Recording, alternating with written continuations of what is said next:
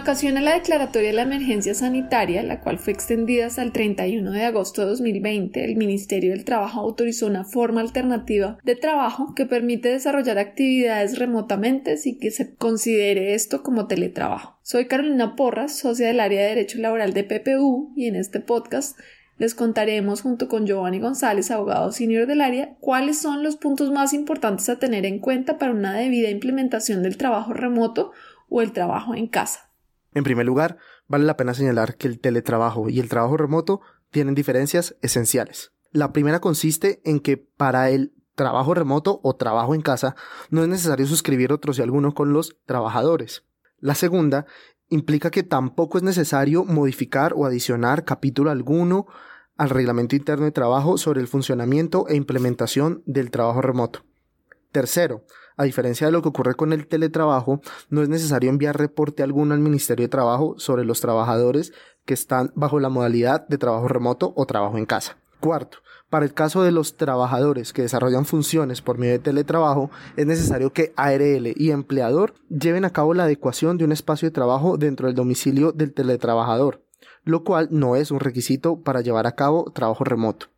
Quinto, finalmente, pero no menos importante, es que el teletrabajo debe ser pactado de mutuo acuerdo, como ya lo hemos dicho. Sin embargo, en el caso del trabajo remoto, este puede desarrollarse por disposición del empleador sin necesidad de consentimiento del trabajador, atendiendo a que esta modalidad especial de trabajo está habilitada por parte del Ministerio del Trabajo mientras dure la emergencia sanitaria. Esto es, hasta el momento, hasta el 31 de agosto de 2020. Teniendo en cuenta lo anterior, a continuación les explicaremos algunas de las más importantes recomendaciones expresadas por el Gobierno Nacional que le permitirán a usted y a su compañía implementar el trabajo remoto de manera exitosa. Para lo anterior, hemos dividido estas recomendaciones en dos grupos. En cuanto a nuestras recomendaciones sobre la puesta en funcionamiento del trabajo remoto o de mantenerlo como lo hemos hecho hasta el momento, tenemos dos recomendaciones claves. Una de ellas es desarrollar una política interna que incluya las reglas básicas para evitar controversias y problemas en el futuro con los trabajadores. Además de tener esa política que, tiene que tener un contenido mínimo, es recomendable generar unas capacitaciones, una divulgación, una socialización de esas políticas. En cuanto a las políticas, nosotros creemos que es importante incluir como mínimo eh, la obligación del cumplimiento de la jornada.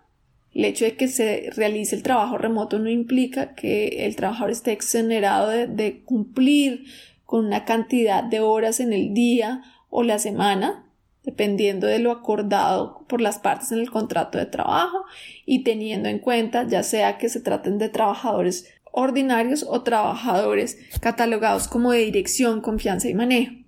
Además de eso, la política debería incluir precisamente los horarios que se deben, se esperan de cumplimiento a los trabajadores o los turnos, ya sea la hora de entrada, la hora de salida, la hora del almuerzo, establecer también los espacios que permitan el descanso efectivo y las pausas activas de las que nos ha hablado el Ministerio del Trabajo en su circular. También debe establecerse en la política la obligación clara que debe tener el trabajador del cuidado y responsabilidad de las herramientas que haya entregado el empleador para el cabal desempeño de las funciones a través de esta modalidad de trabajo. La indicación sobre la seguridad de la información, la obligación de confidencialidad y cómo eso se debe concretar cuando el trabajo se desarrolla desde la casa. Adicionalmente, es importante establecer las reglas que se deben tener en cuenta con relación al manejo de las plataformas tecnológicas, los canales de comunicación, la forma en que se deben programar y utilizar las herramientas de comunicación y en general establecer reglas claras sobre procedimientos internos que antes debían o se realizaban presencialmente, como por ejemplo puede ser los procesos disciplinarios. Establecer reglas específicas de este tipo de procedimientos laborales, cómo se desarrollarán de manera remota para que los trabajadores tengan claro las reglas en este tipo de asuntos. Respecto al segundo grupo de recomendaciones, estas son las que se refieren a la salud y seguridad en el trabajo.